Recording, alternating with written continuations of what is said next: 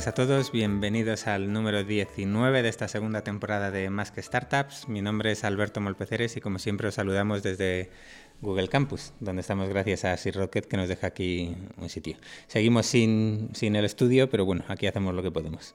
Junto a mí está, está como todas estas semanas David Pombar. Buenas, David, ¿qué tal estás? ¿Qué tal, Alberto? Muy bien. Muy bien, hace poco que hoy grabamos miércoles, no nos hemos visto hace nada, así que ¿qué ha pasado en estos cuatro días? Bueno, poquita cosa, pero, pero bien, buena semana. Seguimos avanzando y además tenemos un par de noticias del podcast que yo creo que las contaremos un poquito más adelante, ¿no? ¿Hoy o otro día? Hombre, hoy podemos contarlo ya que están aquí también. Vale, pues al, final del programa sí, al final lo la gente tiene que aguantar un poquito. que, lleguen hasta el final. Hombre, hombre, claro. Pero bueno, tenemos una, una audiencia muy fiel, ¿eh? Nos escucha el programa entero. Está un poco ahí... Eso hay que demostrarlo. Vamos a empezar a poner códigos de descuento al final del programa. Ahí, vale, vale. Eh, sí, algo así, algo así. Bueno, pues vamos a ir al, al lío. ¿A quién tenemos hoy? Dime. Pues eh, esta semana tenemos una de esas empresas que nos gustan a nosotros, que, que, hacen poquito ruido, que no levantan grandes rondas, que llevan tiempo ahí picando piedra y creciendo mes a mes y que, que además no son tan poco conocidas que incluso nosotros casi no los conocíamos y fueron ellos los que se acercaron a nosotros. Y, y, nos ha gustado mucho la historia y nos ha apetecido traerlos y compartirla con, con, nuestra audiencia. Hoy está con nosotros Jorge García de Runea. Jorge, ¿qué tal? Hola, buenas, muy bien. Bueno, Jorge, cuéntanos, ¿qué es, qué es Runea? Bueno, Runea es eh, un comparador eh, en el mundo del, de las zapatillas de running, empezó así, eh, una comunidad alrededor del running en la cual nosotros tratábamos de resolver al usuario la, la duda que se planteaba muchas veces en la calle, ¿no? De, oye, empiezo a correr o, bueno, llevo un tiempo corriendo y qué modelo de zapatilla me, me conviene a mí. Normalmente la, la, respuesta en la calle la tienes en el, en el grupito, en el que más corre de tu entorno o en, yo qué sé, o en, o el especialista de la tienda, que, que es eh, a la persona a la que queremos bueno, acompañar, ¿no? Eh, dar esa, esa, esa respuesta en Internet. Entonces, hace, hace ya unos años empezamos a pensar en cómo podíamos dar solución a esta, respuesta, primero en el modelo de zapatilla de running que te conviene y luego una vez que tienes el modelo decirte dónde la puedes comprar. Y ahí es donde está la, la otra parte del, de la, del servicio, que nosotros una vez que te asesoramos sobre el modelo te decimos dónde lo puedes comprar. A partir de entonces empezamos a, a crear una comunidad que va creciendo, que va creciendo, que tiene sentido y lanzamos otra serie de portales verticales. Runea eh, es el más conocido en el mundo del running, pero luego hemos sacado eh, un portal de pulsómetros, también para darle más servicio, mundo del paddle, eh, mundo del training, zapatillas de crossfit, yoga, que están, yo, que está muy de moda, y, y, el mundo del paddle. y, y, luego nos hemos metido en las sneakers también, zapatilla más casual, y hace nada, escasamente 4 o 5 meses, hemos sacado también el portal en Italia. Eh, y eso es un poquito a grandes rasgos las, los verticales que tenemos eh, a la hora de eso, de ayudar al usuario a, a encontrar su producto adecuado. Uh -huh. Me acabo de dar cuenta que hoy por una vez, en vez de ser nuestro momento de consultoría, hoy nos van a hacer a nosotros la consultoría. Por fin. Claro, ahí decir, a ver, que mido 1,83, 80 kilos, ¿qué zapatillas me compro? Bueno, 80 kilos, 82, 83. Bueno, bueno, bueno, no estés ahí, Carmen. A ver, nosotros, como bien decías, cuando empiezas a correr y tal, siempre tienes esas dudas de, ah, me duele esto, lo otro, tal, y preguntas en tu grupeta. Nuestra grupeta solo tiene una máxima, es no preguntarle a Bonilla. y ahí se resume todo el conocimiento que tenemos nosotros de atletismo. Básicamente, básicamente. No, además, bueno, claro, como él es, eh, como es biomecánicamente perfecto. Pero... Eso es una historia muy larga que Esa, pa, contaremos otro día. Para otro día. Si, si tenemos cinco retweets, contamos la, la biomecánica de, de, David Bonilla. eh, bueno, eh, ¿cómo acaba un periodista metido, metido en algo así? Joder, pregunta. Eh, yo he estado muchos años trabajando en el mundo de Internet. Eh, trabajé, empecé de periodista en el mundo de los contenidos. Eh, a mí me pilló de lleno la, la crisis de las .com de principios de siglo. Una vez que bueno, ves que el mundo de los contenidos bueno, está ahí a la burbuja, yo siempre he tenido mucha curiosidad por la, parte más, el, lado oscuro, de la programación, de, bueno, de, intentar sacar productos en Internet. ¿no? Entonces empiezo a, a, a curiosear, empiezo a aprender a programar, eh, me uno en mi antigua empresa, que era una teleco, a la área de desarrollo en la parte de programación Y en paralelo, en mi empresa se empieza a desarrollar un, proyecto que, que, se llamaba, bueno, sigue existiendo, se llama iconoce.com, que es un portal que recoge información eh, a nivel masivo de, de, portales de información, de periódicos, de redes sociales, y lo que hace es recopilar toda esa información y darla a determinados clientes. Ahí conozco un poco el mundo del, del data mining y luego encima me voy enfocando un poquito más al, al área comercial que te comentaba Alberto algún día, sé que siempre habéis querido traer a gente del área más comercial y bueno, eh, eso es lo que sirve un poco de germen por mi parte de lo que es ahora nuestros portales eh, de recogida masiva de datos al final de precios. Y luego en, en conjunto con mis otros dos socios, eh, Guillermo Chávarri, que es el, el, técnico y el, como digo yo siempre, el listo de la, de la clase, y luego Gorka Cabañas, que es el que viene más del área de contenidos, que al final para nosotros es muy importante la parte de contenidos porque es la que nos eh, hace eh, tener muy buen posicionamiento y que la gente que va a Google, al final es el, buscador que nos da tráfico, a que va a Google buscando zapatillas running, acceda a nosotros y a partir de ahí es cuando nosotros hacemos nuestro particular embudo de ventas que al final termina redirigiendo hacia una, una tienda, ya sea cualquier, cualquier retailer online que venda zapatillas de running, nosotros eh, colaboramos con ellos. Mm. ¿Y qué, o sea, porque a mí, hemos comentado antes un poco de, David, ¿no? Que tuvo un proyecto similar y demás, y entonces pues conozco un poquito las dificultades del, negocio de la afiliación, ¿no? Eh, vamos, casi, no sé, me sorprende que se pueda montar un negocio sobre la afiliación con, con el equipo que tenéis ahora y demás, pero eso, ¿qué hace falta para realmente eh, que ese negocio coja y realmente genere el tráfico suficiente y, las ventas suficientes para mantener un equipo que pues ahora estáis eso, en torno a siete personas trabajando? O sea, ¿qué, qué es lo, la clave para llegar a eso? Pues eh, efectivamente, eh, David Bonilla con Runix hacían prácticamente lo mismo que, que nosotros. Y ellos, de hecho, hubo un momento que hicieron una pivotación, en lugar de hacer una afiliación, eh, fueron un marketplace. Y de hecho, ahora el proyecto que sigue por otras vías es un marketplace.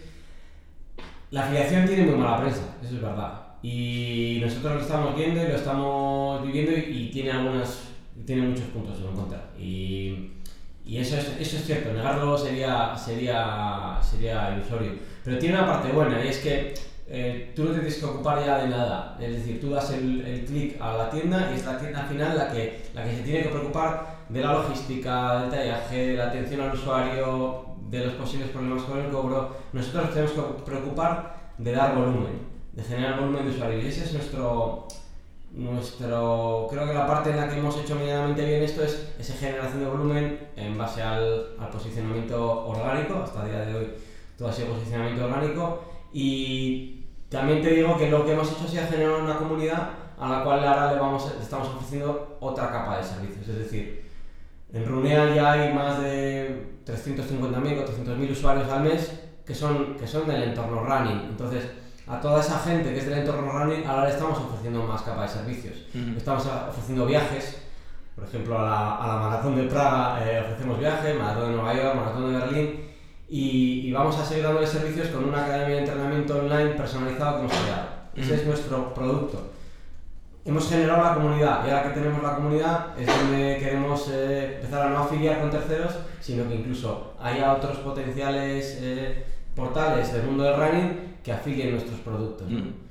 Sí, a, la academia ya llegaremos luego, ya llegaremos ahí el por qué y, el, y, en qué momento. Pero nos preocupa, o sea, hasta qué punto el usuario, cuando tú estás haciendo así algo de afiliación, el usuario es consciente, porque al final te encuentra en Runea, va a Runea, lee el contenido que habéis preparado, es bueno, le gusta y acaba llegando a la tienda X.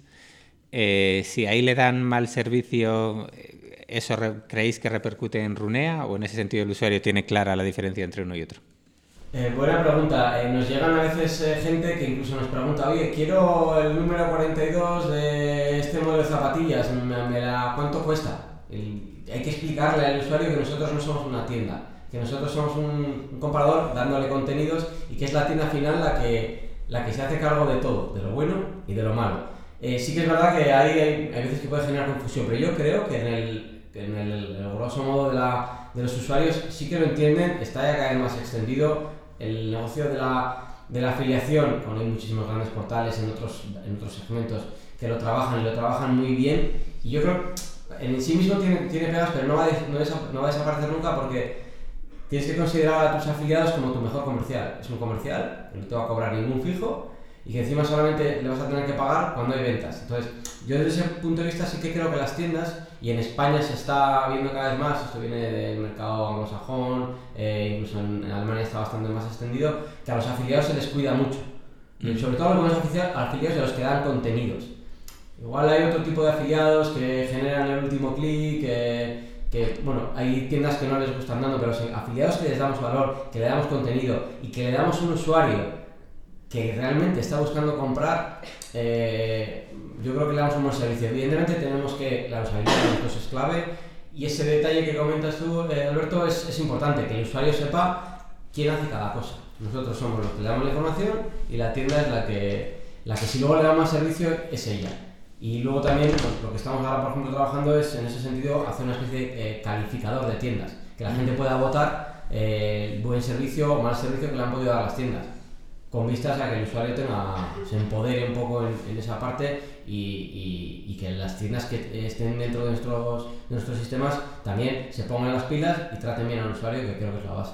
¿no? Es que eso pasa en muchos modelos, tanto afiliado como marketplace, ¿no? cuando al final todo el mundo parece que únicamente se compite en precio. ¿no? Entonces tú entras en Amazon, buscas un producto, hay 17 proveedores que te dan el mismo producto en céntimos de diferencia y al final el usuario tiene muy difícil decidir eh, por qué proveedor, y al final solo decides por el precio. Y entonces acaba siendo una carrera de ratas de vender más barato, vender más barato, y todo es tecnología para saber lo que hace el contrario y poder vender más barato. La, la posibilidad de valorar algo más que el propio precio, pues esa calidad, esa atención al cliente o ese postventa o lo que sea, parece bastante interesante. No sé qué feedback os están dando los clientes ahí. Eh, está clarísimo. Al final, el competir en precio muchas veces se compite, en, y sobre todo en determinados productos, se compite en euros. A veces, o sea, en, euro, en un euro, dos euros, tres euros. Sí que es verdad que aquí tengo la sensación de, o sea, si le he comprado tres euros más barato, eh, la, la, satisfacción es... Hay un germen ahí mental que la satisfacción es, es, es importante. Pero sí que es verdad que cuando no puedes competir en precio o te estás compitiendo en precios eh, que, te, que la tienda le mata el margen, lo que tienen que convertir es en servicio.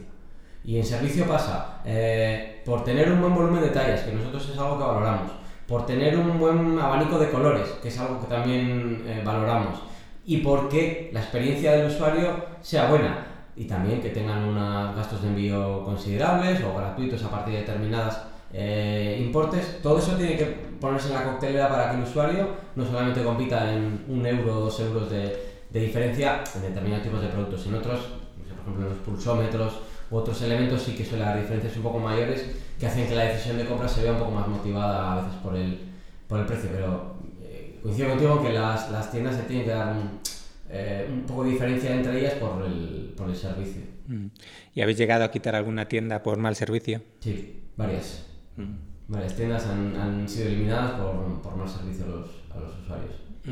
¿Y ¿Cómo compite el, el pequeño comercio, el que no es un gran retailer, el que no está tan, sobre todo tan con tanta tecnología, que ha dado el paso a poner su primera tienda online, no sé si os acercáis a ellos, aquellos que tienen una tienda que sabéis que el servicio es bueno, pero todavía no tienen un programa de afiliados porque no vienen del mundo de Internet. ¿Cómo pueden competir? ¿Os acercáis a ellos? ¿Tratáis de ayudarles a que entren en la plataforma? Nosotros partimos de la máxima de que cualquier tienda, eh, y queremos ayudar a las tiendas y a las marcas a vender. Así es nuestro gran claim. Eh, a partir de ahí, cualquier tienda, tenemos tiendas muy pequeñas que están dentro de nuestro sistema. Primero, porque den ese buen servicio y segundo, porque nosotros les facilitamos las herramientas. No tienen que estar en una red de afiliación. Nosotros hemos creado nuestra propia red de afiliación. La red de afiliación, en esencia técnica, no, no tiene demasiada complejidad. Nosotros hemos creado una red de afiliación que, por un lado, y no, no sé si es el motivo, no, que hemos, no hemos querido quitar los intermediarios porque ellos hacen una labor, pero por un lado te quitas intermediarios, la, la, la relación es directa y, y así eh, puedes eh, interactuar con ellos de forma más, más, más limpia. Y aparte no, no, solamente, hay dos modelos de, de, afiliación, hay hasta tres, ¿no? El, el CPC, clásico de coste por clic, el CPA, que es el que nosotros más, más trabajamos, y es el que nos sentimos más cómodos porque es el más limpio, y el CPL que nosotros no solemos tocar. Nosotros le ofrecemos el, el coste por clic o el coste por, por adquisición. Eh, normalmente entramos en un CPC porque suele ser, para, técnicamente suele ser más limpio, no hay que hacer ninguna implementación por parte de la tienda. Cuando ya tienen un poquito de capacidad técnica, eh, proponemos un modelo de CPA. Y a partir de ahí, bueno, mm, eh, tenemos nuestras métricas para intentar ver qué modelo les conviene más a ellos, qué modelo les conviene más a nosotros y al final se convierte en, también una, una negociación comercial. Al final, eh, por lo que entiendo, también estáis trabajando con las tiendas para que esa integración y el, saber lo que sucede con, los leads que vosotros generáis, eh, tener una información fiable sobre, sobre la, la conversión, ¿no? Eh, porque ese al final también es un punto en el que el mercado de afiliación a veces pues, se tira para atrás. Es decir, yo te he generado tráfico, pero mm, al final dependo de que tú me digas lo que, lo que he comprado. ¿Son en ese sentido las tiendas así abiertas a compartir la información de las ventas con vosotros? Teniendo en cuenta que también, por ejemplo, eso, si a, ti te dicen qué es lo que más están vendiendo, mejor puedes hacer tu trabajo.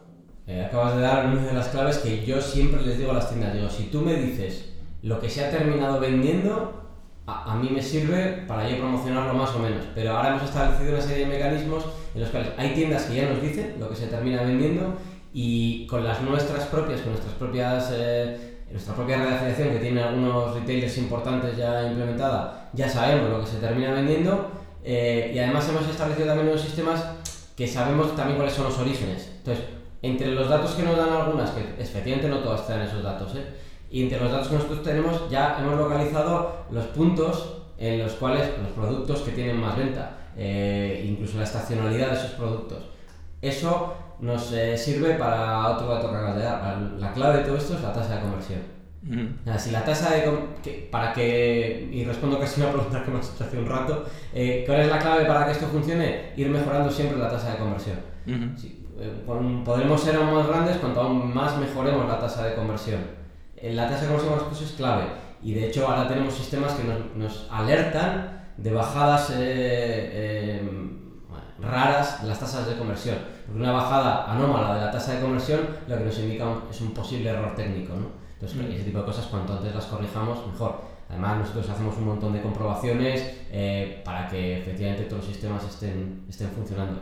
Sí que es verdad que es un mercado diferente al de un marketplace en el que tú encajas todo, que por cierto, tampoco nos negamos a hacer algún experimento en la, en la parte marketplace, pero, bueno, nosotros vivimos obsesionados por esa, por esa tasa de, conversión. Bueno, la verdad es que tengo un montón de preguntas y se me van todas en áreas distintas y no sé, no sé muy por, por cuál seguir, porque vamos, para que no se me olvide para luego, pues, Google es un tema, un factor importante, eh, tecnología, incluso revenderla es otro factor importante.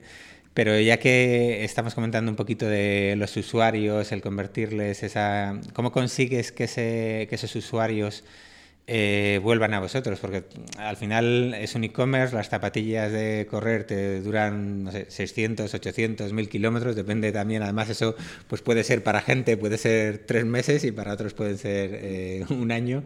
Eh, ¿qué, ¿qué, se puede hacer para generar ahí cierta recurrencia en, en, estos clientes? ¿Hacéis algo vosotros para intentar que, que, vuelvan y vuelvan y vuelvan? Una de las partes importantes, antes hablabais de hacer es una consultoría privada.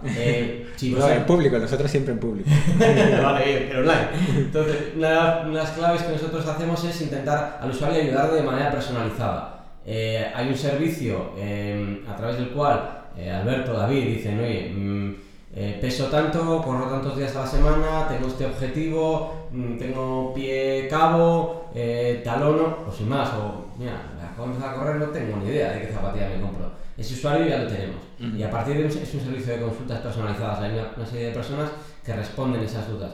Ahí ya tenemos una comunidad de más de 50.000 eh, usuarios para hacer labores de email marketing eh, y demás. Son usuarios de nuestra comunidad que ya sabemos, eh, ya sabemos incluso el tipo de pisada que tienen, de, de dónde son, evidentemente, cuáles son sus objetivos. A partir de ahí, eso intentamos darle más capa de servicios.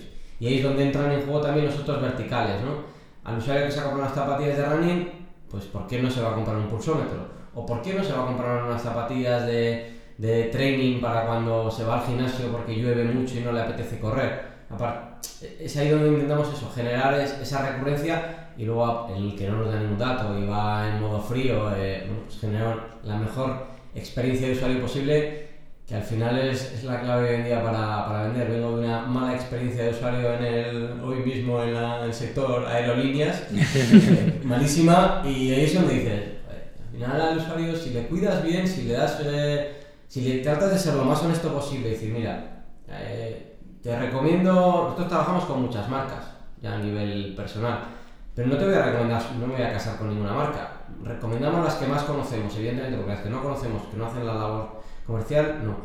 Trato de ser honesto, te doy tres o cuatro modelos de diferentes marcas, tú terminas decidiendo, yo no te voy a, no voy a decidir por ti, y luego, si te doy el mejor precio, seguramente la próxima vez vuelvas donde nosotros. O sea, si tú, tu experiencia luego ha sido buena, vas a volver donde nosotros sin que yo te lo pida. Es un poco la visión que tenemos en, en este tema. No sé si será acertado o no, pero es...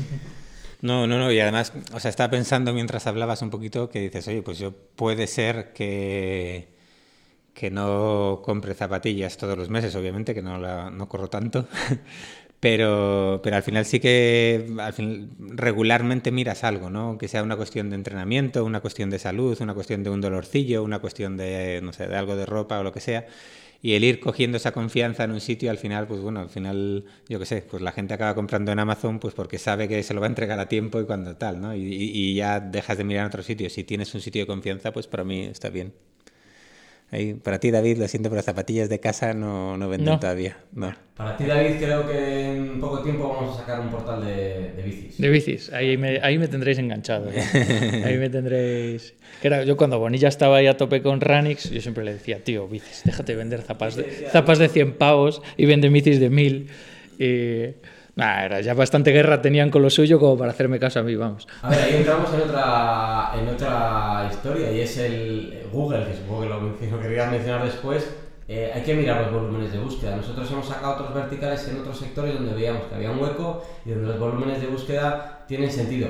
Bici tiene muchos volúmenes de búsqueda. Hay algunos algunos, eh, portales que hacen esto. Entonces, eh, podríamos haber hecho esto en los seguros. ¿Tiene sentido que nosotros en 2014-2015 nos metamos a competir en el mundo de los seguros? A hacer afiliación. Es decir, es más complicado, ¿no? Entonces, eh, bici, todavía estamos pensando en qué apartados hacer, eh, eh, dar nuestro, desplegar nuestra tecnología de rastreo masivo, de... de- ¿Qué, qué parámetros? Esto ya un poco más genérico, ¿eh? saliéndose del mundo bici, deporte y tal, que les sirva a nuestros oyentes si quieren probar a intentarlo en el mundo de los afiliados. ¿Qué parámetros crees que hay que valorar para encontrar ese nicho donde sí vale la pena intentar hacer marketing de contenidos a un coste que, valga la pena? Primero que, que haya un hueco. Yo creo, a ver, y aunque no hubiera un hueco, meterse en el mundo del... Mira, el otro día veía una empresa de Bilbao que hace, hace afiliación en el mundo de móviles y, y hice una búsqueda así aleatoria de algo que yo hubiera imaginado una buena búsqueda. Aparecían en primera posición por encima de un player que lleva ya muchísimos años posicionado ahí. Entonces, eso me da la sensación de que si lo haces bien y trabajas bien, te puedes posicionar casi en cualquier nicho. Evidentemente, en nichos muy potentes eh, es más fácil que te borren del mapa de alguna forma potente. Buscar igual un nicho que le puedas tener un, un- un hueco para empezar a, a probar eh, y que tenga volúmenes de búsqueda. O si no, que tenga una, un- una- un carrito de la compra alto o que pueda tener recurrencia. Depende de tus objetivos, ¿no? Yo, yo creo que hay huecos. Yo creo que huecos y además es algo que es muy fácil de empezar a probar. Eh, oye, mira, ver si tiene sentido y cuando empiezas a generar... Esto empezó así, ¿eh? Esto empezamos a generar los primeros, los primeros 100 euros de afiliación hace ya unos años. Y joder, esto tiene, tiene, tiene, tiene sentido. Y veías que el siguiente no eran 100, que eran 200, que el siguiente eran 400, que el siguiente eran 800, que empiezas a hacerte tus películas de, pues esto da para pagar un sueldo, esto da para pagar un sueldo y medio, esto da para pagar dos y, y es, es golosa esa parte, sobre todo porque como logísticamente no tengo que hacer absolutamente nada, me apunto a una red de afiliación y empiezo a, a generar, yo, yo invitaría a mucha gente a que, a que lo probara. So, mm, los parámetros que has dicho me coinciden mucho. Hay un canal de YouTube de un chico que hace SEO a un nivel bastante profesional que se llama Romo Alfons, no sé si lo conocéis, eh, y tiene un par de vídeos muy muy buenos sobre los primeros pasos a dar para montarte tu web y trabajar temas de afiliación y tal. Y, hablaba mucho en esos parámetros que hablas tú, ¿no? Carrito de la compra, ticket medio alto, Eh, buscar productos que generen repetición eh, y nicho. Hablaba muchísimo de nicho siempre, de buscar que, que, no te preocupes porque sea, entre comillas, el nicho muy pequeño, sino que tiene más sentido ir a algo muy concreto donde las palabras claves están más acotadas y puedes hacerte más fuerte en un espectro estrecho, digamos, del mercado. Y, y me, me, gusta que coincidas ahí porque parece que, que, van los tiros por ahí. Después podemos enlazar el, el vídeo en el, en el, blog para la gente para que lo vean, uh -huh. porque creo que vale la pena. Bueno, y ya que estás hablando de animar a la gente, ¿vosotros licenciáis vuestra tecnología o es algo que os hayan pedido a alguien que a lo mejor ha venido y ha dicho, oye, pues ¿por qué no hacéis esto de, yo qué sé, el mundo del buceo? Y tú dices, mira, yo no me voy a meter en esto. Pero os han preguntado por la tecnología para, sí, para sí, eso. Y, en ese mismo mundo que me acabas de comentar. ¡Qué ojo, Molpe! Te lo, te lo digo tal cual. Eh, nos, nos, tuvimos una, una conversación para, para, implementar la tecnología en el mundo del buceo. Lo podemos hacer porque además es que yo creo que tenemos una tecnología muy buena, replicable eh, en un, no te voy a decir en un plug and play, pero casi casi, nosotros, para nosotros crear un nuevo sector es muy sencillo hacer el rastreo masivo de datos en otro sector es muy sencillo. Y encima, la otra de las partes que todavía no hemos trabajado todo lo que quisiéramos es el, el, el sacarle jugo a todos esos datos ya de precios eh, que, que, tenemos. Esa era, era, mi siguiente pregunta. lo, que, lo que hemos hecho hasta, hasta el día de hoy, eh, y esto te lo digo al día que estamos ahora grabando el podcast, no hemos querido trabajar en modo servicios. Uh -huh. Hasta ahora hemos, eh, yo vengo de trabajar un montón de años en modo servicios y mis otros dos socios también. Eh, no hemos querido trabajar hasta el día de hoy servicios porque tenemos la sensación de que las horas que vamos a dedicar nosotros o el resto del equipo a trabajar en modo servicios las podemos emplear muchísimo mejor en potenciar nuestros propios productos. Mm. Cosa que no quiere decir que nosotros estamos siempre abiertos a, a que venga una persona y le diga, oye, eh, licenciáis esta tecnología para recoger, mmm, yo qué sé, eh, cualquier cosa que, que, que podamos hacer un rastreo masivo de datos. Incluso hemos hecho alguna hemos tenido también una conversación en el mundo más industrial, más de... Y no nos negamos porque creo que la tecnología es muy buena, está muy desarrollada y es muy es escalable por un lado y, y es bueno, prácticamente adaptable a cualquier, a cualquier sector, pero a día de hoy eh, no, lo, no, lo hemos, no, lo hemos, licenciado. Mm. ¿Y alguna de las tiendas grandes o, o, o algún player así eh, os ha preguntado por los datos? Es algo que también, o sea, todos esos que estamos hablando, al final tenéis un, una serie de históricos de datos, ya no solo los eh, ya no solo los propios de los precios, sino de visitas, de cosas que han funcionado y demás. ¿No es algo por lo que alguien está dispuesto también a...? Constantemente, a... mira, ahí yo creo que somos un poco, bueno, a mí, a mí, a nosotros nos gusta ser así, somos un poco, bueno, de buena voluntad. Cuando una tienda con la que colaboramos nos pide datos, se lo damos Tal cual, evidentemente, si me dices, no, tienes que generarme todos los, todos los meses o todas las semanas un informe conmigo comparado con la competencia, eh, eso ya entraríamos en, en modo servicios. ¿no? Mm. ¿no? No, hemos llegado a ese, a ese nivel, pero tenemos datos como para, para facilitarles. Y donde sí que hemos trabajado eh, un poco es con las marcas, más que con las tiendas. Las mm. marcas, por ejemplo, están muy sensibles a eh, quién vende mi producto y a qué precio. Sobre mm. todo en determinados, en determinados segmentos. Eh, hay, un, hay, una especie de precios mínimos que en las tiendas no se deberían saltar y que se saltan. Ajá. Yo no voy a entrar porque eso es un tema comercial entre marcas y, y, tiendas, pero nosotros sí que somos los intermediarios que te podemos decir, mira, aquí eh, tú tienes un precio mínimo, me lo invento, de 100 y lo estás poniendo a 95. Eh, toque de atención. Mm. O bueno, eh, eso sí que con, con, marcas sí que les hemos, sí que les hemos hecho algún servicio para, para facilitarles esa, esa información.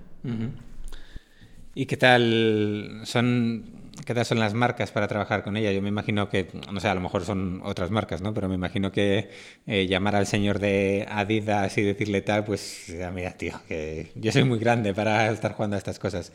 ¿Están abiertas a hablar con vosotros de todas esas cosas? Eh, hay como varios matices.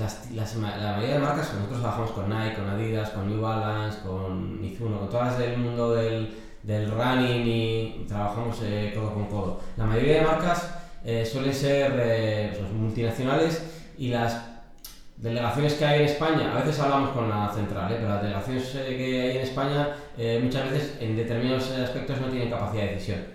sí que tienen capacidad de decisión muchas veces en la parte de marketing y publicidad, que es otra vía de negocio que no era la que nosotros buscábamos, pero que, bueno, pues ahí sí que hay cierto entendimiento. Lo que estamos buscando, como decía antes, es ayudarles a vender. Entonces, para ayudarles a vender, lo mejor es darles a conocer su producto. Pero sí que es verdad que luego al final es una cuestión de personas. Hay marcas que dices, joder, esta marca es una multinacional con sede en Norteamérica, tiene una persona en, en España que es una persona con visión, con, bueno, con inquietudes y con la que tienes una relación muy fluida y hay otras que, bueno, que, pues que viven en el pleistoceno, ¿no? Eso pasa en muchos sectores tradicionales y este no es uno de ellos y a pesar de que parezca un poquito más, más moderno y sí que es verdad que, bueno, pues es un, igual es mejor que otros sectores, depende con quién te topes al otro lado, tanto en marcas como, como en tiendas, depende de quién te topes al otro lado, quién sea tu interlocutor o interlocutora. Ya que has mencionado que ahí en plan patrocinio y tal están un poquito, o sea, es más... Eh... Tú les ibas a poner las zapatillas para patrocinar más que startups. No, que va, tío, no, no. Solo, solo, quería preguntar, pues más o menos, más o menos en qué eh, los ingresos, pues bueno, qué peso tiene esa, esa publicidad de las marcas respecto a los ingresos que tenéis. Aproximadamente un 30, 30 y pico por ciento de la, de la facturación total. Uh -huh. eh, esto que no me llegara una marca, me gustaría que fuera un menos. Uh -huh. Porque al final el depender de las marcas te hace un poco esclavodías y vuelves a trabajar en modo servicios. Uh -huh. Y no nos gusta trabajar más en modo producto. Pero bueno, eh, a nadie le amarga dulce. Y de, de, hecho, cuando lanzamos el portal, evidentemente no buscábamos publicidad de, de ningún tipo, ni incluso pusimos los primeros banners de Google AdSense un poco por, bueno, por, por rellenar, por, porque nos genere unos, unos euritos en su momento, ¿no? Y claro, empiezas a tener volumen y, y, y, evidentemente es algo que nos ha ayudado y probablemente si la publicidad de determinados saltos o no los hubiéramos dado o los hubiéramos dado con, con muchísima más lentitud. Entonces, bienvenido sea y no le vamos a decir que no, porque además, bueno, además también nos obligan a hacer contenidos también en mucha parte que, que a nosotros nos vienen bien. En ese sentido, bien. Bueno, pero en cualquier caso lo que ha hecho David es si alguna marca quiere patrocinarnos y tal, nosotros con el, nuestro grupito de correr los domingos estamos dispuestos a salir todas las semanas con las zapatillas que sea y todo. ¿eh? Luego en privado te voy a decir una marca que puede, que puede ayudarnos. es, esa foto con cara de mongers que hacemos todos los domingos. no, no digas eso porque entonces no nos patrocinan.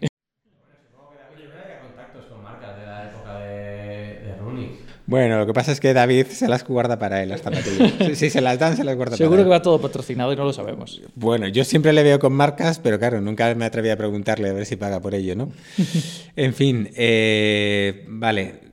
Ya que has dicho de la importancia de los contenidos, eh, ¿cómo los generáis? ¿Los generáis todos in-house o tenéis ahí un poco de pues, colaboraciones con, yo que sé, con otro tipo de, de plataformas, portales, lo que sea, ¿no?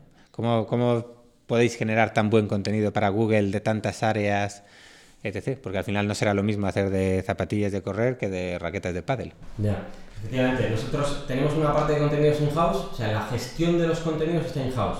La generación de los contenidos está parte in-house y parte fuera. Hay una serie de, de personas del mundo más, del, del, periodismo que nos generan contenidos de las temáticas que nosotros detectamos que tienen interés para el usuario y para Google. Uh -huh. Entonces, esa, la parte de la gestión in-house y la parte de la generación, la, una buena parte fuera. Y aparte hay otra, la que nos hace la, el reconocimiento de marca, son los expertos. Nosotros empezamos en, en Runea eh, haciendo algo que también hacen otros portales, ¿eh? pero es la generación de reviews especializadas. Uh -huh. La review especializada del modelo tope de ventas de cualquier marca de running, lo que genera es un contenido súper potente de cara a Google y que encima lo ha hecho alguien que controla un montón. Entonces, por, otro, por un lado te da relevancia y te da importancia con el usuario y por otro lado te genera un contenido de, de muchísimo, de muy alto valor en, en, productos que tienen un volumen de búsqueda.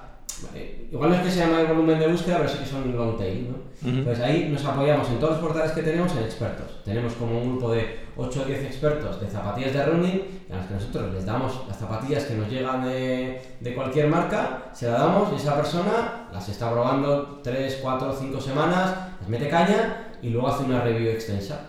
Eso, lo mismo en zapatillas de running, que en pulsómetros, que en palas de paddle, eh, que en zapatillas de crossfit. Eso es un poquito la, la estrategia que hemos seguido hasta ahora en generación de, de contenidos. Y luego el vídeo. Para nosotros el vídeo es fundamental. Tenemos... El vídeo es fundamental no solamente por, por el canal de YouTube. El canal de YouTube realmente la monetización no, no, tiene, no tiene demasiado sentido. Lo que sí tiene sentido es que el vídeo te da una permanencia en página de los usuarios y una credibilidad frente a, frente a la competencia que es para nosotros eh, muy importante. Consejo, si os vais a meter en temas SEO, atended al vídeo. También os ayuda la parte de posicionamiento y eso. ¿Jugáis mucho con las SERPs y tal para meter los vídeos ahí o...? Esto te lo diría mejor la del SEO, pero sí, eh, eh, yo sé que, sé que se, se, juega con, con, términos de búsqueda, incluso hay veces que hay vídeos que, bueno, tratan la, una temática no como eje principal, pero el título se pone buscando, buscando que, que haya volumen de búsqueda. Pero luego también YouTube es otro buscador. YouTube si detecta que tú, no sé, el clickbait eh, no, no, está bien visto en uno de los buscadores. Si tú le pones un, una trampa a YouTube y ves que el usuario entra y de un vídeo de 3 minutos está a 15 segundos porque ve, que es algo que no le interesa, si tú lo haces uno, vale pero si de 50.000 que podemos tener vídeo, medio millón, un millón que hay alguno, eh, muchos te lo hacen, dices, tú no estás haciéndolo bien. Y por ejemplo, al, lo que hablabas de, la, de Panda y de, y de demás, hubo un cambio muy brusco el año pasado en, en, YouTube, yo creo que fue hacia febrero del año 2017, que a nosotros eh, nos hizo hacer un pico ascendente súper importante, porque cambiaron algo las políticas de YouTube a nosotros nos, nos benefició, ¿eh? No puede ser que otro día lo mismo que hablábamos antes. pueda perjudicar. Es la primera persona que conozco que cualquier caso, cambio que hace Google le beneficia. Normalmente siempre hay, siempre hay, o bueno, será porque el que se beneficia se calla y dice, oh, tú, tú, pero, no, no, pero soy llantos y llantos. decía que era un gafe que hoy tenía mal día por lo del avión y tal, ya no me estás dando pena. Ya, ya no. Has comentado antes 400.000 usuarios más o menos al mes. Eso me imagino que es una... Hay esa parte que estamos hablando de, recurrencia de los usuarios, pero ahí Google, vamos, tiene... ¿Cómo es trabajar para Google? Hasta ahora muy bien. Sí. Sí, eh, no te voy a negar que al final tenemos el miedo de, que un día algo no lo hagamos según lo, lo, correcto y eso nos pueda, nos pueda dañar. Pero hasta ahora muy bien porque es que no hemos invertido eh, no hemos invertido todavía nada en, en, inorgánico, o sea, todo nuestro posicionamiento es, es 100% orgánico y nos ha funcionado bien. Y mira, hoy mismo ah, con el retraso este que tenía en el avión he estado comentando en nuestro negocio y, y, lo que quiere Google al final es que el usuario que accede a las búsquedas tenga buen contenido. Entonces, vale, vamos, si eso es lo que Google quiere, vamos a ponernos en el otro lado. ¿Qué podemos hacer nosotros para que al usuario le demos buen contenido, buena experiencia, eh, etcétera, etcétera? Hasta ahora no se ido bien. Evidentemente que mm, por lo que sea puede haber un cambio en los algoritmos que nos pueda penalizar. Para eso estamos eh, sacando el plan B, que es la, la Academia de Entrenamiento Online, que no es que sea un plan B por decir una, una vía escape, sino que estaba en el roadmap desde hace bastante tiempo, pero que hace es a nuestros usuarios les damos más capas de servicios de forma directa. Llegaremos, llegaremos ahí, no te preocupes. Eh, hablando de eso, ¿y alguna actualización del Panda y demás os ha dado algún bofetón grande? O? Las últimas que ha habido nos han ayudado a mejorar el posicionamiento.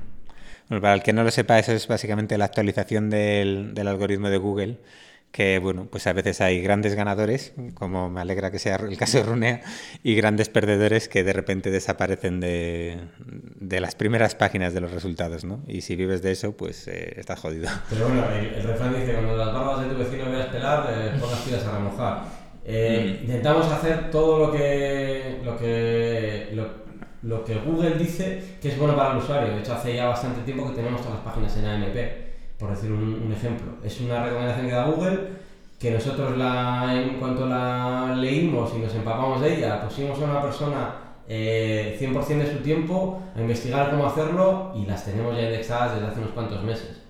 Tanto nosotros tenemos diferentes tipos de páginas. Eh, queremos dar todo en, AMP eh, para, para, que el usuario tenga una mejor experiencia de usuario y que encima Google pues, eh, pues diga, esto es estos chicos lo están haciendo, lo están haciendo según lo que yo digo. Otras cosas igual no las hacen tan bien, pero esto sí. ¿Qué es AMP, David? ¿Tú que sabes más de estas cosas?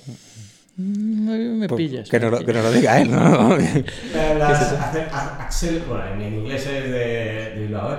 Accelerated Mobile Pages. Son Ah, unas ah, eh, vale. páginas de carga rápida al final. Creo que son páginas que Google pre... Yo la parte técnica en detalle no la controlo, pero sí que sé que son páginas que te vienen con el simbolito del rayo cuando tú buscas en, en móvil y, y se cargan súper rápido. Facebook tiene algo parecido con las, con los Facebook Instant Pages, Articles. sí. Mm. Y, y al final lo que están buscando, y al final es que yo como usuario lo hago, ¿eh? Yo busco algo y veo que una tiene el rayo, voy al rayo, porque sé que va a cargar rápido y la otra no tiene y al final... Pasa que es como una especie de previsualización, ¿no? Es un subcontenido de tu página que se ve prácticamente instantáneo y después sí que si quieres hacer más scroll o lo que sea, te carga la, la página completa. Creo que funciona más así, ¿no? Lo que haces es tener una página en caché de... o sea, al final estamos volviendo al año 2000 y poco, cuando había, no me acuerdo cómo era el, el- la extensión de, la, de las páginas del año 2000 y poco, que eran las que se cargaban en, en móvil. Y eran páginas que no tenían publi, que tenían poco peso, que eran casi, casi texto, pero el fundamento de eso es que se cargue muy rápido. Cuando yo estoy con el móvil y me tardas 4 segundos en cargar una página, ya me he cansado y medio de otra cosa. Entonces, esas páginas están precargadas en los servidores de Google y eso sí, tienen incluso hasta publicidad, ¿eh? Pero una vez que tú haces algún enlace interno, ya sí que te vas a tu web. Bueno, eh, ya ese primer, eh, esa primera impresión con esa web es buena, para Google, le- le- Google está consiguiendo lo que quiere con ese usuario, que es darle un contenido de forma contenido bueno, porque está bien posicionado y rápido, y al final eso lo, ya te digo, lo llevamos implementado desde hace, desde hace unos cuantos meses. Que en mi Nokia esas páginas así no... no. Tú sigues con el Snake ahí a tope. hombre, hombre, por supuesto. No es difícil ¿eh? la implementación técnica, ¿eh? te lo digo porque al final es cuestión de, de pegarse un poquito y ponerse con ello. Sí, pero todavía no está demasiado extendido, incluso para gente que utiliza WordPress o CMS así más tal, tampoco es que sobren las alternativas y las que hay tampoco es que estén funcionando todavía muy muy finas. Eh, creo que está costando un poco adoptarlo. Bueno, ya por fin vamos a llegar a, a la academia. Es Luego- que es nuestro ojito derecho de los Sí. últimos meses y al final se nos cae, como decía un profesor que tuve, se nos caen los problemas. Sí. No, luego hablaremos un poquito más de- del proceso de la empresa, porque estuvisteis eh, compaginando el trabajo con eso, cómo luego el crecimiento y tal. Eh, pero bueno, eh, la Academia de Runea, ¿vale? Es básicamente ayudáis a la gente a ponerse en forma desde un punto de vista de ejercicio, nutrición. Cuéntanos un poquito. Pues eh, ese es el objetivo, ya que tenemos una comunidad bastante grande en el mundo del running, el, el siguiente lo que queremos ayudar es eso, a que gente eh, que se quiere preparar, pero desde, no tiene por qué ser una carrera una maratón ni una media maratón, o corres una 10K o, o corres solamente para estar en forma, para adelgazar, lo que queremos es ser su entrenador, ayudarles a entrenar. Y ahora eh, queremos hacer un efecto Wallapop eh, de intentar conseguir que la mayor, o sea, la mayor comunidad posible de gente en el mundo del running entrene con nosotros, de forma gratuita. Y que a partir de ahí, eh, si le convence el servicio, ya le ofreceremos más cosas. Pero queremos que todo el mundo que quiera se entrene con nosotros de forma gratuita. Bueno, pues a nosotros para Praga ya no nos pillas, pero la siguiente yo te prometo que, que a todos estos les meto en, en canción y, y les ponemos a correr. Yo si tenéis el servicio levantarte de la cama y empujarte a la calle a correr, por eso sí que pago. Pagarías, ¿eh? Incluso. Yo Sí. sí, por eso pagaría. Hoy no, no, no vamos a decir quién fue, pero este pasado domingo alguien se levantó, bajó a la calle, desayunó con nosotros porque estaba lloviendo y se volvió a la cama. Pero bueno, no vamos a decir quién Y fue. no fui yo. Y no fuiste tú. Lo que más cuesta es una vez que te levantas y te has vestido ya, ya que estás, ¿no? Te, te pones a correr. Sí, sí, sí, pero bueno, hay, hay, hay de todo en, este, en la Villa del Señor. Eh, ¿Cuándo sacasteis la academia? La academia tiene apenas 3-4 meses, incluso ha estado sin tener la etiqueta está de beta puesta, pero prácticamente en beta eh, y la estamos pu- bueno, mejorando constantemente porque tiene, tiene mucho recorrido y de hecho el, nuestro, el roadmap que tenemos es ir am- ampliando en, en volumen de, de tipos de, de ejercicio. Ahora mismo Ujú. nosotros venimos del mundo del running, es lo que conocemos, pero nos piden un montón de gente de triatlón, nos piden trail, eh, nos piden también incluso bueno, cosas de, más de fitness, más de training y a partir de- del núcleo que es la, la tecnología, que está todo, todo in-house, él sigue metiéndole, enchufándole, enchufándole modos de, de entrenamiento y la bici también será uno de ellos. Pero bueno, es mucho más que tecnología, hay planes de entrenamiento. Yo estoy viendo vuestra web, aquí aparte de las consultas privadas, los foros, hay vídeo, hay podcast, hay un montón de contenido. Que para los que somos un poco friquillos del deporte, esto es un vicio. Yo lo que veo aquí es un es un win-win claro, que es meter nuestro podcast ahí en los planes. Tienes podcast de una hora para que la gente los escuche mientras corre. Sí, hay mucha gente que dice que nos escucha mientras hace deporte. Sí, eh, Yo, es que te lo decía antes cuando estábamos fuera de micro, Alberto, el, el podcast es un, es un elemento que más allá del volumen es la capacidad de penetración. El- es un elemento, llamarlo, no sé, del, del tipo que sea, si es para publicidad o como contenidos. La gente que está escuchando un podcast normalmente está atendiendo y tener ese nivel de atención, a mí- yo por ejemplo solo lo consigo cuando estoy corriendo, porque Ujú. voy más o menos, cuando voy corriendo solo, voy en modo casi autómata y ahí es cuando estoy escuchando y poniendo los cinco sentidos menos las piernas en, el, en lo que estoy oyendo. En otros momentos no lo consigo y de hecho yo creo que eh, se- la- otros eh, elementos, eh, televisión, eh, web, incluso hemos establecido algunos filtros para no prestar toda la atención y sin embargo el podcast, a, a nosotros, de hecho nosotros tenemos un podcast, nos gusta mucho por eso, porque a la gente a la que llegas la impactas realmente. ¿Y qué? ¿Está funcionando? ¿Estáis contentos con la Estamos, cogida? estamos muy contentos y sobre todo por, por, esa, por eso que te comentaba, porque la gente a la que llegas, no- nosotros queremos que nuestra comunidad esté contenta con lo que le damos y la, la forma de, de darle buenos contenidos, es uno de ellos es el podcast, el otro es el vídeo, que tenemos también un montón de vídeos, 60 y pico mil suscriptores en el, en el canal de, de YouTube y que también nos viene muy bien para generar, si lo están diciendo la gente de Runea, darle credibilidad, ¿no? Eh, y eso hay que demostrarlo con hechos y también, bueno, pues con contenidos que, es donde estamos un poquito en esa pelea, ¿no? Y dentro de la empresa tenéis equipos separados para la parte de, de comparador de precios y demás y la parte de, de la academia o cómo lo gestionáis eso. ¿Son muy distintos los productos a la hora de, de- de desarrollarlos, de organizaros vosotros? A día de hoy lo que estamos haciendo es que toda la parte técnica eh, es transversal. Es capaz de, de tocar tanto los portales eh, comparadores, los verticales que tenemos, como la parte de, de academia. Pero sí que es verdad que por, por lógica natural y por... Hay gente que, que es más igual en la parte del, data mining de recogida masiva de datos, otros son más eh, proclives a la parte front-end eh, y otros en la, en la parte de la academia que, bueno, que exige otro tipo de, de, skills. ¿no? Y, pero bueno, en este sentido por ahora hemos intentado hacer un equipo que sea transversal a todos los productos porque es importante, yo creo que la gente que entra en una, en una empresa eh, sea capaz de aportar no solo en lo que es en no solo el programador en picar código, sino en tener ideas. Tenemos eh, perfiles de diferentes edades que cuando entró, nosotros ya tenemos algunos añitos, pero cuando entran las primeras personas que tienen veintipocos años, te aportan cosas que, que igual tú no has, no has caído en ellas y son evidentes. O te aportan otro punto de vista que complementándolo con el tuyo consigues algo muchísimo más homogéneo y más, y más, más amplio.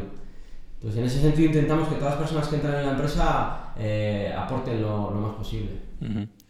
Y ahora, eh, con sinceridad, eh, ¿la academia la montáis para vender más zapatillas de Runea o la montáis buscando el santo grial de la recurrencia y otra fuente de ingresos? ¿Cuál es el- la motivación principal? La segunda, la segunda. ¿La, la academia nos puede ayudar a vender más zapatillas? Sí, seguro. Pero lo que queremos es que esa dependencia de Google no sea tan fuerte porque tengamos ya, nosotros ya tenemos una comunidad. Ujú. Eh, y a esa comunidad, si le damos nuestro propio producto, eh, creemos que la vamos a fidelizar mucho mejor. Buscamos, eh, buscamos esa, esa segunda vía de, de ofrecerles nuestro propio producto. ¿Y ahí cuál es vuestro posicionamiento contra bueno, pues todas las aplicaciones que hay de, llevar en el móvil o de las propias marcas que han ido comprando de estos, eh, no sé, Rantastic y compañía? ¿Qué es ahí lo que os diferencia de ellos, crees? La, la apuesta que hemos hecho por diferenciarnos, porque evidentemente si somos una aplicación más, eh, morimos rápido, es por hacer una- un sistema automatizado y personalizado. Esto, eh, el- nosotros no competimos contra el entrenador personal. Si, si vosotros tenéis un entrenador personal que os lleva a correr la, la maratón de Praga, eso es zumo de naranja recién exprimido y rico, eh, el mejor. Eso es el mejor, pero eso tiene un precio. Nosotros tratamos de ser, dentro de los zumos de bote, el mejor zumo de bote que puedas, que puedas tener. Porque te damos gran parte de las cosas que te da un entrenador personal, porque incluso tú puedes llegar a contactar con tu entrenador a través de la, de la plataforma, pero no estamos contigo corriendo. Eh, y lo que un entrenador personal tiene una capacidad limitada. el mejor entrenador personal puede entrenar 20, 30, 50 personas al mes. Nosotros podemos entrenar a un millón. Porque encima la tecnología lo que permite es que si, si Alberto, si tú y yo fuéramos eh, hermanos gemelos, con las mismas características de base, incluso con el mismo objetivo, la tecnología que hemos desarrollado permite que si tú vas a un ritmo durante el, entrenamiento y yo voy a otro, los planes se adaptan a tus circunstancias y a las mías. Y eso lo hace un sistema automatizado. Evidentemente luego encima tienes la, posibilidad de contactar con tu, entrenador, que es muchas veces lo que te da la, el, plus diferencial de, un entrenador frente, frente a algo eh, automatizado. ¿no? queremos ser un PDF que genera un montón de plataformas. Queremos ser algo personalizado, pero sin tener que recurrir al mundo offline. Hablábamos antes del tema de los nichos, que empezasteis con el running, empezasteis con el paddle y tal, pero ¿en qué momento decidís salir de España y tocar Italia? Lo teníamos en mente desde hacía bastante tiempo. Eh, sobre todo para nosotros el, portal importante es, Runea. Es, nuestra, nuestro ojito derecho porque pues, por, por, volumen, por tráfico, por facturación es el más importante. Pensábamos si tenía sentido o podía tener sentido hacer lo mismo que hacemos en España porque al final el 95% de nuestro público es español. Si tenía sentido hacerlo en otros, en otros sitios. Y de hecho, los primeros escarceos o bueno, no sé, bootstrappers que hicimos, miramos en Latinoamérica a ver si, si tendría sentido, pero si ya el negocio de afiliación pudiera ser complicado aquí, meternos ahí nos, hacía salir, no, no era salir del área de confort, era salir eh, a mil millas del área de confort. Y luego tuvimos una oportunidad de lanzarnos en, en Italia porque conseguimos, encontramos una persona también eh, había hecho un proyecto de afiliación muy potente en otro sector y que tenía experiencia en España, en Italia y en Francia. Y nos, eh, nos coaligamos con él para lanzar el, el portal de, de Italia y, y, la verdad que ha funcionado bastante bien. Todavía evidentemente no tiene los, los volúmenes que puede tener en España, pero las métricas de, de analytics y de ventas están arrojando ya, tiene seis meses o siete, están arrojando ya datos que dicen que hay que, hay que meterle más gas y de hecho el, siguiente mercado, si todo va en orden, sería Francia. Que mm, llama la atención eso, ¿no? Que en 2018 hay cuando hay tanta concentración a veces en, en Internet, en algunas empresas, incluso en los contenidos, todavía puedes arrancar así un, en un país nuevo un, negocio así de afiliación y contenidos. Y... sobre todo a base de contenidos. Sí, sí. Quizá ahora es un poco el rollo de, lo de Google, por eso la, pregunta de Alberto, ¿no? de que cada vez está más complicado posicionarse en contenidos y, y, irte a otra lengua que no es la tuya, una cultura que no es la tuya y tal, ¿verdad? Para eso te digo que hemos escuchado, y no es por hacer la pelota, porque es verdad, hemos escuchado un montón de podcasts, entre ellos el, el y todas las experiencias que, que oímos de. Yo cuando oigo la palabra internacionalización o lo veo en la descripción de un podcast, lo pongo en, en primera posición para escucharlo. Cada uno luego extrae sus propias conclusiones y tiene su, su, método de entrar, pero todas las experiencias que hemos ido escuchando, yo creo que de alguna forma nos, nos ayudan a, a, saber cómo hay que hacerlo. no me acuerdo exactamente quién fue el, quién fue el invitado o invitada, que hablaba de, creo que fue en, vuestro podcast, que hablaba de que era mejor tener el equipo eh, de internacionalización en casa. Es decir, que fuera una persona nativa del país, pero que lo tuviera, lo tuviera en casa. Eh, en general, yo creo que todos los que han pasado por aquí, que han pasado por el tema de internacionalización, han acabado con eso. Yo recuerdo también incluso si no la has escuchado, cuando vino Izanami, Izanami, pues ella, por ejemplo, habló mucho y, el impacto que había tenido la internacionalización, los errores que habían cometido en ese sentido. Eh, sí, Cristina de Muma Blue también decía que ellos tienen un country manager local de cada país que está aquí en la oficina y tal. Loli Garrido, no, sí, de eso han hablado muchos, pero eso me acuerdo de, de especial, por ejemplo, de los errores en el caso de Izanami. Eh, ¿Y qué hacéis con el tema de los contenidos a los que dais tanto peso? ¿Es contenido original o traducís el que tenéis en castellano? Procuramos que sea contenido original. Si, si igual no hay capacidad para generar un contenido 100% distinto, lo que hacemos es una adaptación, una traducción literal, creemos que no es bueno. Eh, nos buscamos adaptar un poco al, al, idioma, por lo menos así lo estamos haciendo en Italia y esa es la estrategia que, está, estamos siguiendo. Traducción literal por ahora no estamos haciendo. Esto curioso, ¿eh? porque con el background que tenéis ahí de años de contenido y tal, se podría reaprovechar bastante. Me imagino que Google estas cosas ya las tiene muy, muy aprendidas ya. Sí. Ahí, no te puedo decir la experiencia porque llevamos pocos meses y estamos, hemos pasado ya lo que yo llamo la, la travesía del desierto, que son los seis primeros meses de lanzar un proyecto en los cuales ver Analytics es como, mamá, ¿qué hemos hecho? Bueno, eh, has mencionado varias veces o has comentado un poquito, pues eso, tus dos socios, has mencionado la parte de bootstrapping, que es algo que a nosotros nos encanta, los negocios que se, que se financian solos. Eh, compaginasteis eh, el, inicio de la empresa con, vuestros trabajos. ¿Cuándo fue el momento de dar el salto, dejar el trabajo y decir, mira, vamos a tope con esto? ¿Y lo hicisteis los tres juntos? ¿Cómo fue? Lo hicimos, eh, no lo hicimos los tres juntos, lo hicimos un poco escalonados, pero en, muy poco periodo de tiempo.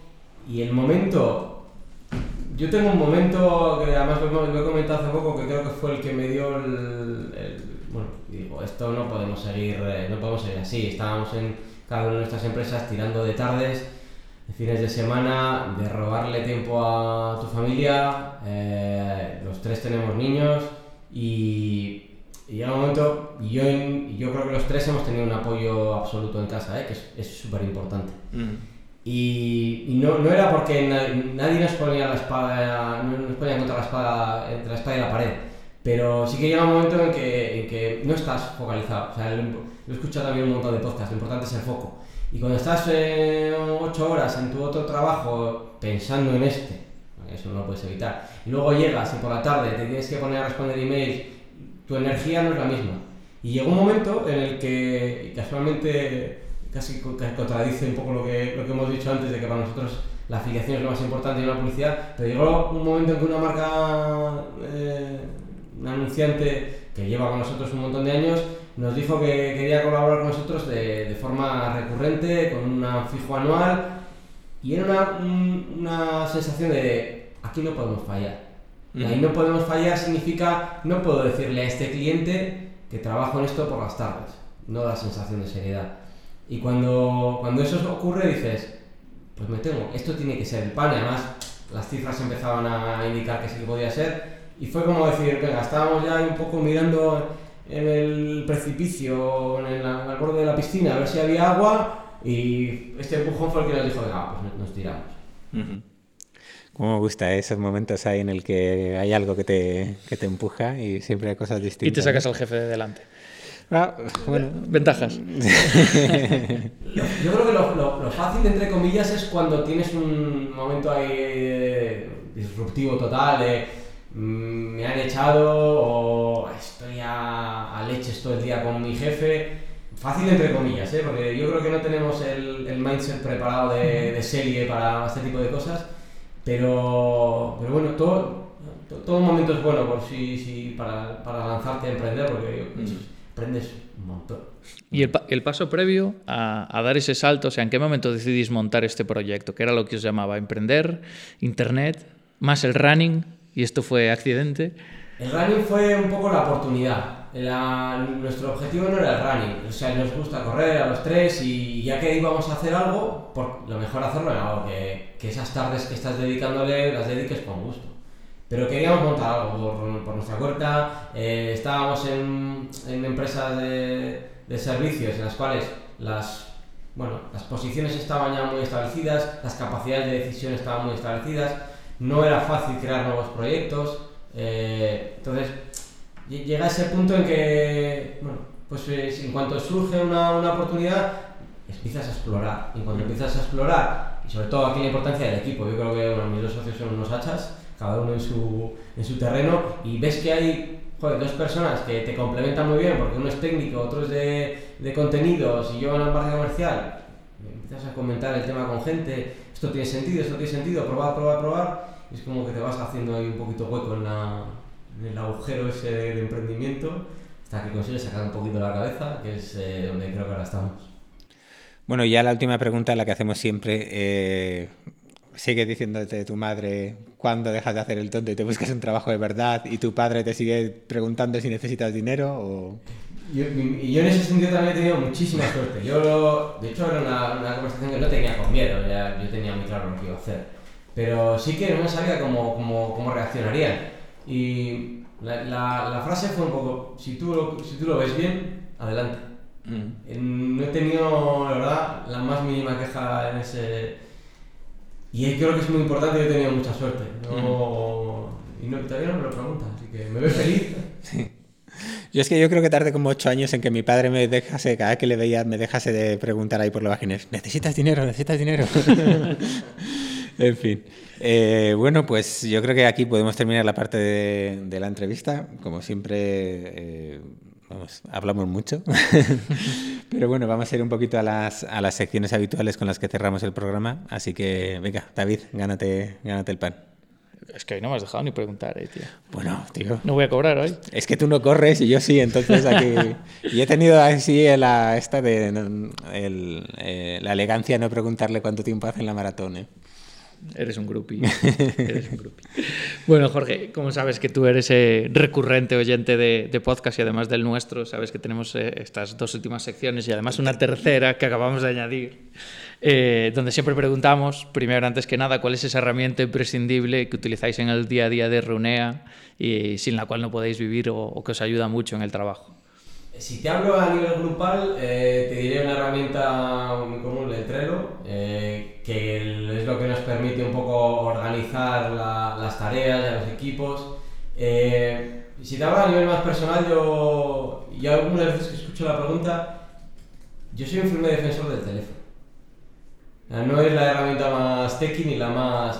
pero detrás de cada marca súper importante, detrás de cada tienda, detrás de cada proyecto hay una persona y, y, yo intento llamar por teléfono lo mínimo posible. Pero hay veces que hay que descolgar el teléfono y hablar con la otra persona. Y si se puedes ya quedar, mejor. Hombre, se nota que tú eres el que vendes de la empresa. no, lo contaba Alex la semana pasada, Alex Briskowski, el CEO de Bocelia, que él decía muchas horas de coche, de avión, de visitar a los partners, de visitar a clientes, de que acabes comiendo con ellos, conociendo a su familia, a sus hijos, tal. Y ahí está la clave muchas veces de, escalar esos negocios hasta llegar al tamaño y a la oportunidad que estáis teniendo vosotros.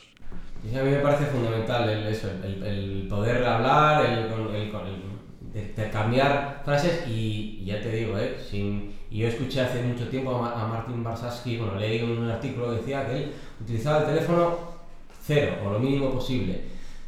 Y estoy de acuerdo en la filosofía de esa, de esa iniciativa, porque emails a, a, a porrillo todos los días, pero el teléfono a veces en cuando hay que, hay que levantarlo y hay que hablar. Bueno, Sigue, David, sigue, sigue, que lo estás haciendo muy bien. Gracias, Alberto. Es que me tiene motivadísimo últimamente. Pagar no me paga, pero me tiene motivadísimo. Bueno, como sabes, eh, Alex estuvo la semana pasada con nosotros, contó algunas de las aventuras en las que está embarcado, sobre todo últimamente desde la venta de Bocelia, aunque él siga un poco al frente del proyecto. Y la pregunta que él dejaba para ti, sin saber que venías, era un poco la línea de qué hacer para no meterte en líos. ¿Cuál es tu, tu clave para no meterte en demasiados proyectos a la vez y perder ese foco? Hacer los trabajos importantes, que no los urgentes, en las horas que en las que tienes más energía. Eso sí que es algo que lo tenemos un poquito más interiorizado. Y tratar los, lo urgente para esas horas, que normalmente lo urgente a veces no suele ser lo que te lleva mucho tiempo, pero sí que es lo que te come mucho, mucha parte de, en la mente, ¿no? Entonces, sí que en el día a día tratar de hacer lo importante en las horas centrales o las que tienes más energía, eso sí que podría ser una, una, una mini clave que podríamos dar ahí en, en eso. Uh -huh. Está muy bien. Pues ya sabes que ahora nos tienes que dejar una pregunta para el siguiente invitado de la semana que viene, que además tendrás que responder tú.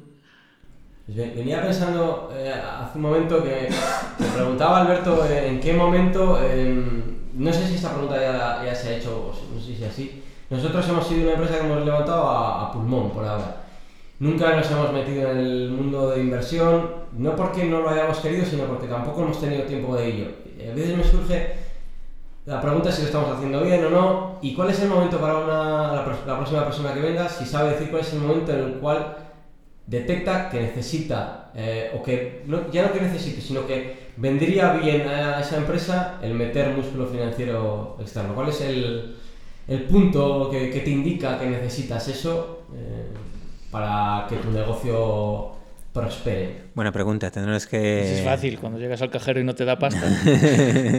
lo que pasa es que si no te lo da el cajero tampoco te lo va a dar el inversor. Esa sería la, respuesta, sí, sí, esa sería una buena respuesta, pero si el cajero te da pasta, el cajero te da pasta, le dices, y si me diera un inversor igual no, me da pasta durante un tiempo, o sí me da pasta y me permite hacer otras cosas.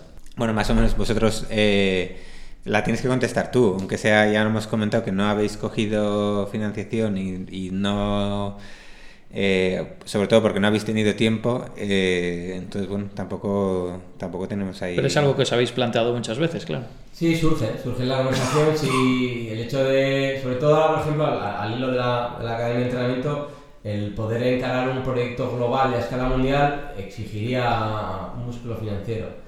Eh, podemos seguir con el crecimiento orgánico con buenas cifras. Eh, o si enchufas eh, por un lado una, una potente inversión, lo consigues muchísimo más rápido. También la contrapartida que tienes es que te metes en un ritmo de, de métricas que puede ser. Igual es por a veces no haber penetrado en ese, en ese mundo tanto, pero puede, puede ser que dinamite tu empresa en el sentido positivo o negativo. Entonces esa es un poco la, la duda que tenemos. Bueno, tú, lo que, mira, no lo hemos hecho hoy, pero bueno, que nos des un cupón para la academia, lo ponemos ahí en la web y, así. Bueno, pues eh, la última sección, que es la nueva, que es básicamente que nos recomiendes a alguien para que venga al programa. Eh, nosotros haremos lo posible porque, porque venga, pero, pero no lo podemos, no lo podemos eh, prometer al 100%. Pero ¿a quién traerías todo el programa? Vosotros que estáis aquí en, quieras que no Madrid, el polo de encima del Google Campus, tenéis un montón de, ejemplos de startups. Nosotros tenemos en la zona norte varios, varias startups. Eh, no sabría decirte alguno concreto, igual voy a, voy a tirar de algunos igual más conocidos que... Eh, no sé si habéis traído a gente de Habitísimo o lo habéis eh, planteado. Creo que es un modelo también de marketplace interesante que, bueno, que a mí me gustaría escuchar. Y creo que alguno que os han propuesto, eh, o, lo, he, escuchado alguna vez, a, a, la gente de, bueno, a la gente de la luz. Ajá. Ah. De, es un sector... Mira Carlota y tal, sí. eh, a mí personal, ya en la parte más personal, la, la parte energética, el consumo sostenible, la, la, movilidad yo creo que va a sufrir un cambio, bueno, ya lo está sufriendo brutal. En esas, en esas áreas, a mí me, como oyente me gustaría escuchar lo que tienen que decir. Muy bien, pues muy interesante. Hombre, dos proyectos súper chulos. Sí. En sectores establecidos, entrando y puede estar muy, muy bien. Bueno, Jorge, pues muchísimas, muchísimas gracias. Eh, hoy has empezado un día un poco complicado con ese tema del avión que tenías por la mañana, pero bueno, yo creo que, nos has, eh, hemos aprendido muchísimo más sobre tu proyecto, eh, muchísimo más sobre afiliación y ese modelo de negocio tan complicado, muchas veces, tan fácil de arrancar, entre comillas, y tan complicado de hacer rentable y un placer tenerte con nosotros y esperamos que, que, nos sigas escuchando y que sigamos escuchando noticias buenas de vosotros. El placer ha sido entero mío, soy fiel oyente vuestro y, y seguiré siendo, por supuesto. Muchísimas gracias. Nada, a ti, Jorge. Bueno, David, pues comentabas lo último que nos queda para cerrar el programa. Comentabas que tenemos algunas novedades. Pues a ver, ya que has abierto la boca, comenta. Venga, pues eh, lo cuento. Las últimas semanas, como bien sabes Alberto, pero seguro eh, mayoría del público no, nos han venido contactando pues, eh, empresas, marcas, agencias, etcétera, un poco buscando tener un espacio, apariciones, etcétera, en el programa. Eh, hemos estado rompiéndonos un poco la, cabeza y también algunos amigos del programa o oyentes habituales nos han hecho algunas propuestas de profesionalizar, entre comillas, un poco este espacio y la verdad es que nos apetecía un poco eh, no dedicarle la cantidad de tiempo que le estamos dedicando ahora, pero dedicándole el mismo cariño eh, intentar dar un empujoncito más a todas esas peticiones de la gente que nos están llegando de, hacer un poquito más de contenido editorial, de tener la capacidad de sacar algo en vídeo, etc. ¿no?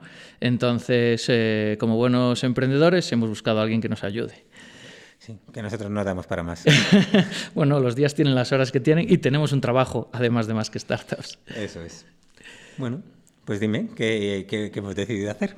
Pues eh, a ver, eh, vamos a empezar a trabajar algunas de estas líneas que nos han propuesto, vamos a empezar a colaborar con algunas marcas que, que, quieren apoyar a la comunidad, vamos a darle un poco más de contenido editorial, un poco más de trabajo a la parte escrita, a nuestro blog, etcétera y vamos a empezar a trabajar un poco más profesionalmente en las redes sociales. No vale solo poner tweets con fotos graciosas de nuestros invitados, que no sé si os habéis dado cuenta las últimas semanas, pero están funcionando muy bien.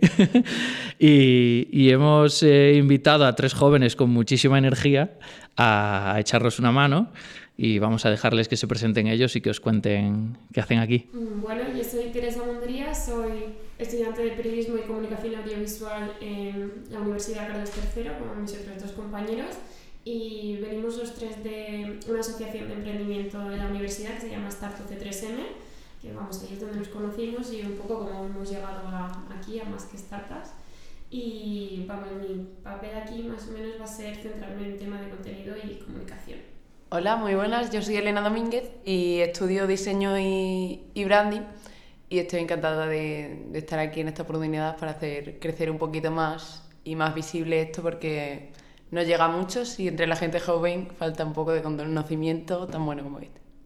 Y bueno, yo soy eh, Roberto Aresena, soy también estudiante de ADE de la Carlos III como TESA. Y vamos, estoy encantadísimo, estoy flipando aquí estando en más que startups. Eh, me flipan los podcasts y, y, vamos, tengo muchas ganas de participar. Y, y, en mi caso, bueno, no sabemos muy bien qué vamos a hacer cada uno todavía, pero vamos, eh, edición, contactos, vamos, vamos a tocar un poco todo, ¿no? Cada uno. Así que vamos, encantados y muchas gracias por la oportunidad. Yo la verdad que hay una cosa que me encanta, me encanta, me encanta. Ya sé lo que vas a decir. Sí. Que, que, David se tiene que quitar del perfil eso de soy el joven de más que startups. Yo reconozco que solo, solo por eso a mí ya me habéis hecho feliz. ¡Qué enquina! y nada. Lo joven estés ahora.